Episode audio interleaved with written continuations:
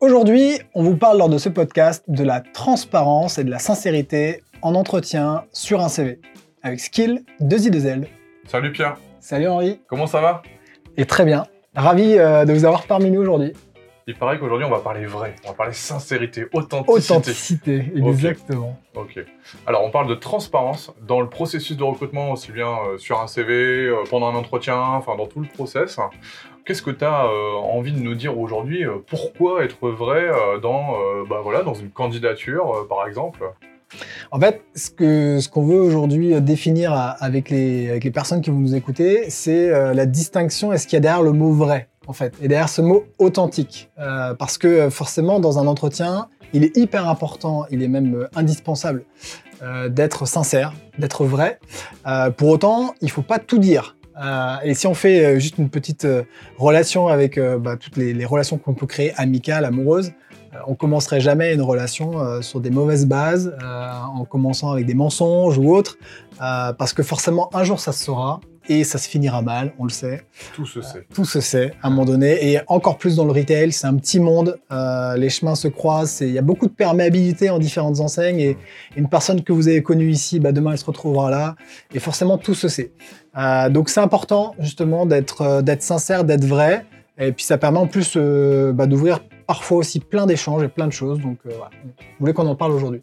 Et je pense que la vérité, en plus, la vérité personnelle, elle te donne euh, encore plus d'opportunités professionnelles puisque tu t'alignes, tu es dans un schéma d'alignement à dire euh, j'ai vraiment envie de faire ça, j'ai vraiment envie d'être comme ça au quotidien, donc je vais m'orienter vers telle ou telle enseigne qui ont des politiques euh, parfois différentes, etc.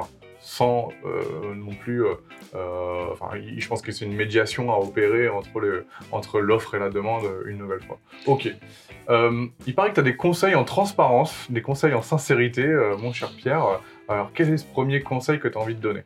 Déjà, on se pose toujours la question quand on est candidat ou candidate de se dire comment est-ce que je peux être le plus transparent possible sans non plus scier la branche sur laquelle je me suis assis? Ouais. Euh, donc forcément, ça se prépare. Tout ça, ça se prépare. Euh, c'est pas le fait qu'on va transformer la vérité. C'est juste qu'en effet, on va dire les choses telles qu'elles sont, mais il faut parfois expliquer un contexte. Par exemple, euh, sur mon parcours, euh, j'ai quitté une aventure professionnelle qui s'est mal passée. Je l'ai quitté en mauvais termes, ça arrive. Mais il faut expliquer le contexte, il faut, faut pouvoir en effet l'aborder lors d'un entretien et pas être surpris par rapport à une question d'un recruteur qui va vous dire bah tiens, pourquoi vous êtes parti de là? Bah, Je suis parti en mauvais termes, ok, expliquez-moi pourquoi. Et là, je perds mes moyens, je suis en entretien, je suis stressé, je ne l'ai pas préparé, et là on peut donner une mauvaise image en effet de soi. Et ça peut malheureusement des fois couper court euh, au process. Je trouve ça puissant en plus de dire euh, en fait euh, ça c'est ça s'est mal passé parce qu'on a le droit de pas être d'accord. Je pense qu'on des fois on est dans une société où on a oublié qu'on a le droit de pas être d'accord, mais c'est important d'énoncer les raisons, de donner du sens et de ne pas être aligné avec une situation. C'est c'est pas c'est pas on a le droit de faire ça en tout Bien cas. sûr. Et je ouais. trouve ça puissant de dire et d'assumer euh, cette idée de dire euh, en fait ça s'est mal passé parce que ça ça ça j'étais pas aligné etc. On n'est pas tous faits pour bosser ensemble. Ouais. Euh, il faut savoir en effet parler d'un mauvais offboarding. On pourra, on pourra en reparler dans Bien un sûr. prochain podcast, mais un mauvais offboarding, ça, ça s'explique. Et ce qui est intéressant dans ces cas-là, justement pour pour trouver aussi l'aspect positif, c'est de dire bah euh, comment ça s'est passé? Euh, on sait que les torts sont toujours partagés dans ces cas-là, donc euh, savoir comment est-ce que moi, après ça, euh, j'ai compris la situation, comment est-ce que je me suis remis en question, comment est-ce que j'aurais pu faire différemment.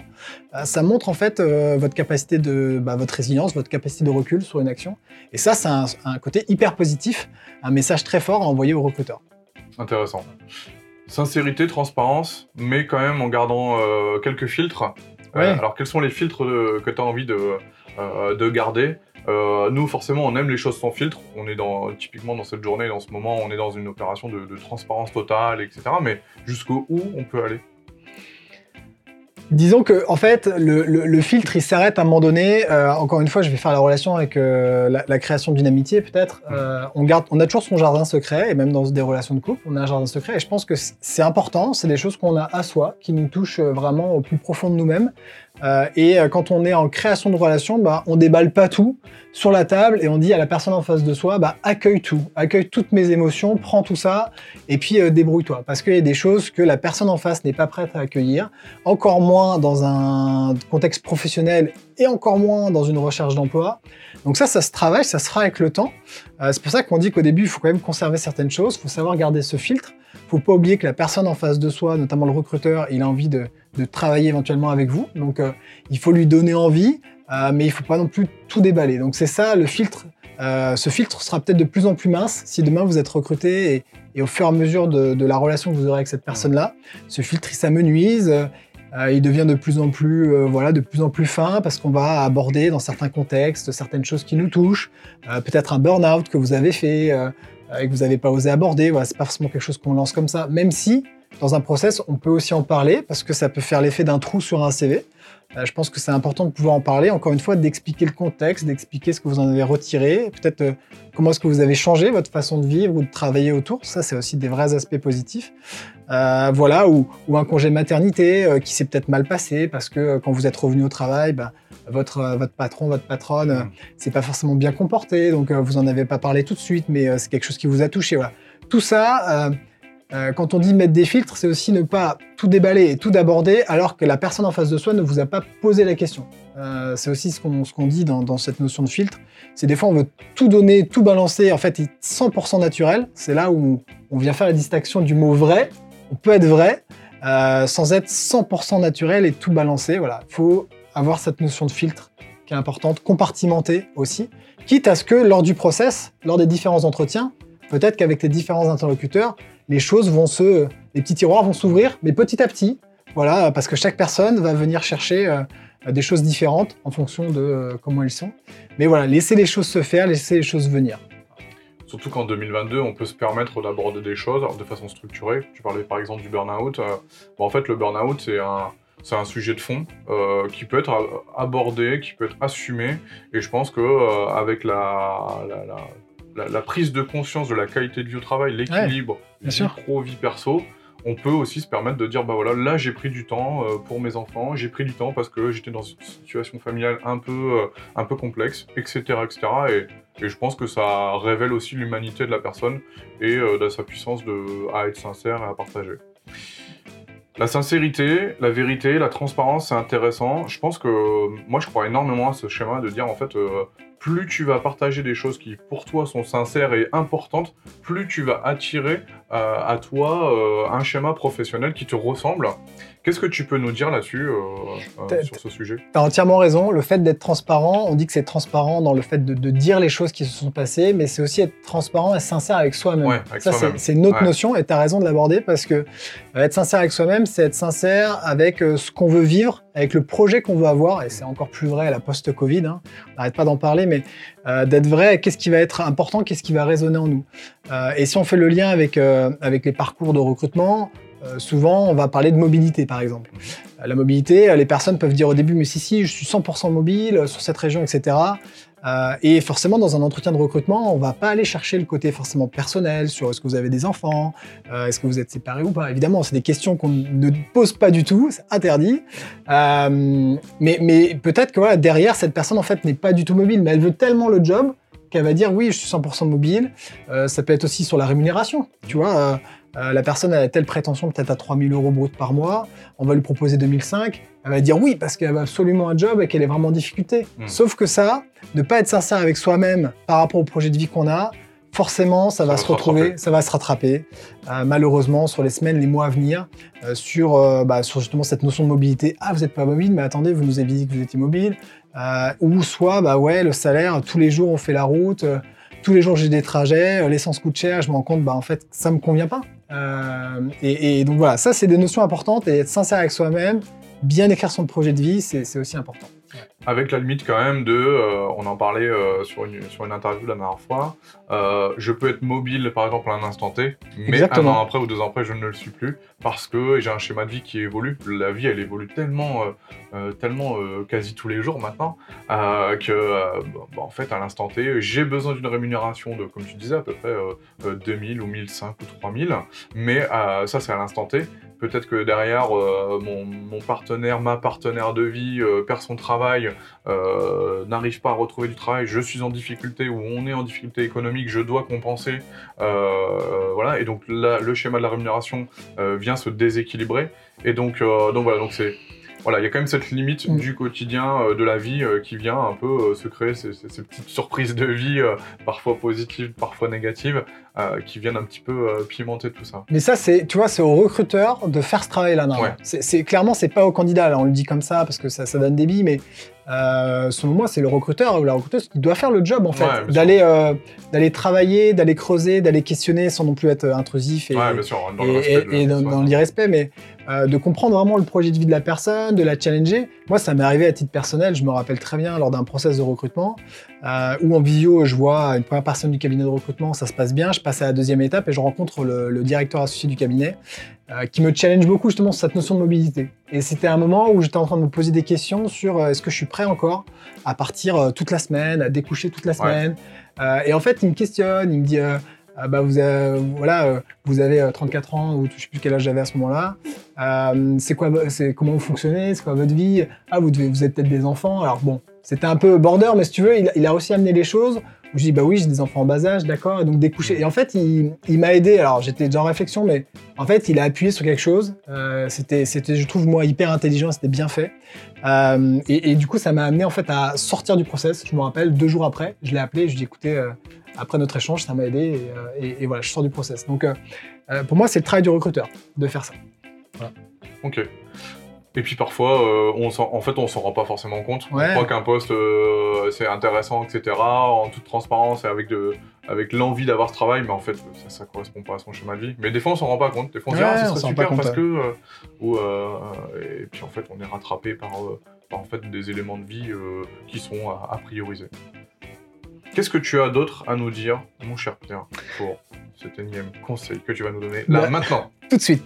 Bah, tu vois, on parlait de ré- rémunération. euh, c'est un sujet qui revient aussi souvent sur la table. C'est la rémunération euh, entre ben, qu'est-ce que je demande, qu'est-ce que je peux avoir, euh, est-ce que je dois donner ma vraie rémunération d'aujourd'hui? Parce qu'on se dit, voilà, le cabinet ou l'entreprise, si je gagne aujourd'hui 2000 euros euh, et que le poste pour lequel je postule, il est à 2005, euh, bah, si je gagne aujourd'hui 2000, peut-être qu'il va me proposer euh, 2002 Ouais. ou 2100. Euh, alors que si je dis, bah, je gagne déjà 2004, bah, pour m'avoir, ils vont peut-être faire l'effort à 2005. Donc, euh, il y, a- il y a toujours un vrai, un vrai challenge et je comprends, je me mets à la place des deux camps, hein, je comprends le candidat et la candidate. Ça va dépendre vraiment de l'entreprise. Il y en a qui vont aller challenger la REM et, et chercher le plus bas et c'est pas une bonne idée, clairement, parce que euh, le candidat ou la candidate va pas être dynamisé. Ouais, c'est court-termiste. Euh, et puis, des fois, à l'inverse, les candidats, ils sont quand même pas hyper clairs et, et- c'est dommage. Mais pour le coup, c'est difficile d'être euh, à ce moment-là entre les deux camps et je peux comprendre les deux. Euh, moi, le conseil que je donne, euh, c'est clairement de dire la vérité sur ce que vous gagnez parce que certains cabinets le font euh, et parfois certaines entreprises le font aussi, c'est de demander les bulletins de salaire.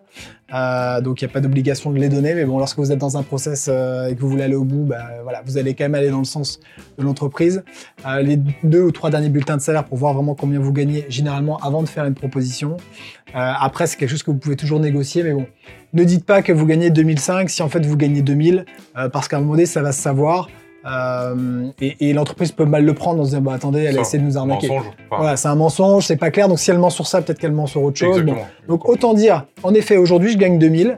Pour autant, par rapport au poste qui m'est proposé, par rapport à ce que ça va impliquer peut-être pour moi en termes de déplacement, en termes de conditions de travail, parce que je vais peut-être devoir découcher, euh, peut-être parce que c'est aussi une évolution. J'ai la volonté, Ouais, euh, j'ai la volonté. volonté de, gagner plus. voilà, et j'ai tel je- parcours. Voilà. Je prends aussi un risque, hein, ça on l'entend, et, et- et à raison hein, des candidats.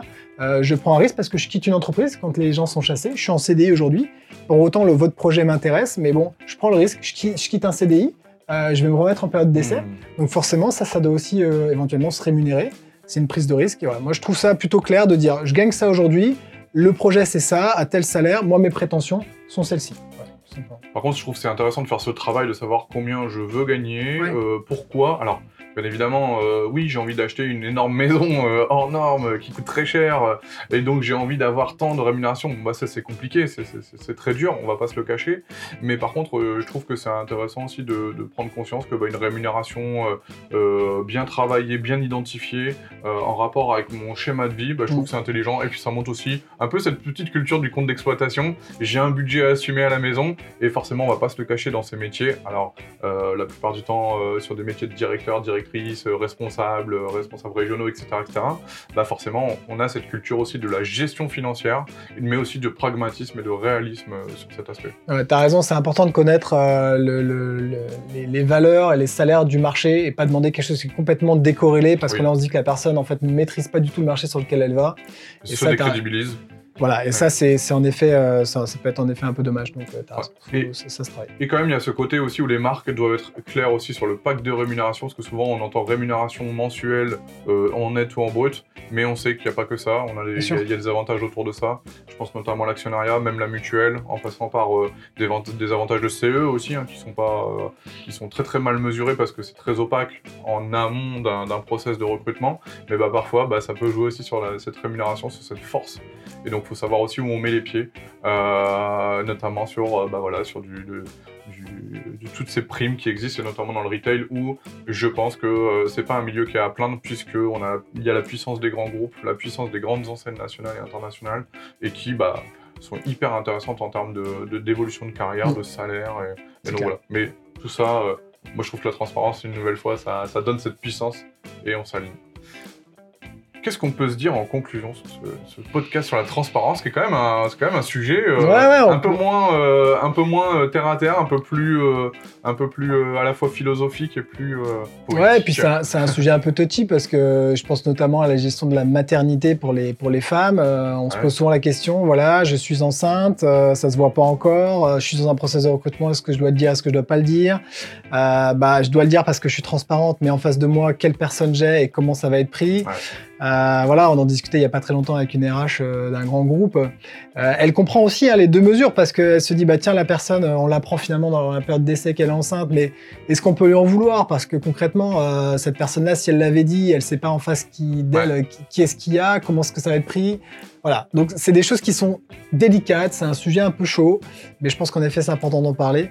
Pour conclure, juste une petite stat comme ça, aujourd'hui plus d'un CV sur deux euh, en France, euh, selon une dernière analyse qui a été faite, euh, en fait, un CV sur deux est trafiqué ou comporte des erreurs. des erreurs exprès, hein. ça a été fait exprès. Des erreurs maîtrisées. Maîtrisées, voilà, que ça puisse être sur le parcours, sur une expérience, sur un salaire, sur un résultat, parce qu'on peut mettre aussi des fois ces résultats dans les CV, par rapport à un rayon qu'on a pu animer ou un magasin. Donc c'est pas rien, donc c'est un vrai sujet d'actu. 50%. 50%. C'est énorme. Euh, et, sur des étudiants qui ont été interrogés, je crois que plus de plus de 6 sur 10 euh, euh, disaient qu'ils seraient prêts, ils ne le font pas, mais ils seraient prêts, en effet, demain, à éventuellement modifier quelque chose sur, un, sur une scolarité, sur un diplôme, sur quelque chose. pour obtenir le, le, job. Voilà, donc moi, si j'ai, voilà, pour conclure, authenticité, sincérité. Soyez vrai, mais travaillez-le, en effet. Travaillez le contexte, expliquez les choses. travaillez bien vos filtres aussi. Euh, voilà, mais, mais, en tout cas, pour moi, la transparence, elle est hyper importante parce que tout se sait et, et, à un moment donné, quand ça se sait, si vous avez menti, ça se passera forcément mal. Euh, on va pas aller sur le terrain de la légalité, hein, mais quand on ment sur un CV, un CV est un papier officiel. Mmh. Euh, voilà, on va pas faire peur aux gens, mais, mais il peut y avoir en effet. En tout cas, le plus sûr, c'est qu'il y aura sûrement licenciement pour faute grave, donc ça c'est quand même dommage. Euh, et puis ça peut même aller plus loin si vraiment le, mensonge euh, non seulement est avéré, mais qu'en plus il peut mettre en conséquence la sécurité des gens. Je prends un exemple, je suis chimiste alors que j'y connais rien, bah, je vais dire j'ai tel diplôme, je travaille sur des produits dangereux imaginer des conséquences. Voilà, donc là, on va évidemment très très loin, mais euh, voilà, tout mensonge, en effet, peut entraîner euh, sanction. Et puis, je pense que euh, l'authenticité t'amène à cet alignement, à dire j'ai envie de mener ça, et à moi de mettre sur ma route les entreprises avec lesquelles j'ai envie de travailler. Euh, tu parlais de congé maternité, effectivement. Euh, bah, moi, je fais plus partie de l'équipe qui dirait je l'assume, je le dis, et mon employeur euh, sera en mesure de me donner une réponse de fond. et s'il le prend mal, etc., c'est que c'est peut-être pas le, bah, le, bon employeur, tout simplement. Mm. C'est pas fait pour vous. Et, donc voilà. Super intéressant ce podcast parce qu'on est sur des sujets beaucoup plus humains, beaucoup plus globaux, qui sont en plus qui se transposent non pas, non pas qu'au retail cette fois-ci. On est sorti un petit peu du cadre retail. Et, et donc voilà, on espère que ça ça peut vous, vous donner des billes. On n'a pas donné euh, beaucoup plus de conseils, on pourrait en donner encore plus, euh, notamment sur les candidatures, et on rejoint un peu sur des CV vidéo, sur la manière d'exprimer sa candidature. Tout se joue aussi euh, au total de, des moyens que vous avez. Et donc voilà, on vous invite à regarder les autres podcasts pour, pour compléter un petit peu celui-ci. Yes. Retrouvez plus de détails sur tout ça dans le prochain article qui va arriver. Et puis, si besoin, vous, candidate, candidate, besoin d'accompagnement pour travailler justement ça, ce qu'il est là pour vous, on peut vous accompagner. Bien évidemment, le cabinet de recrutement, il sert aussi à ça, à Il sert coacher aussi à ça. les candidates et les candidats pour obtenir l'offre d'emploi parfaite. Exactement. Voilà, à vous l'antenne. Merci Pierre, Merci. À très bientôt. merci, au revoir. Ciao.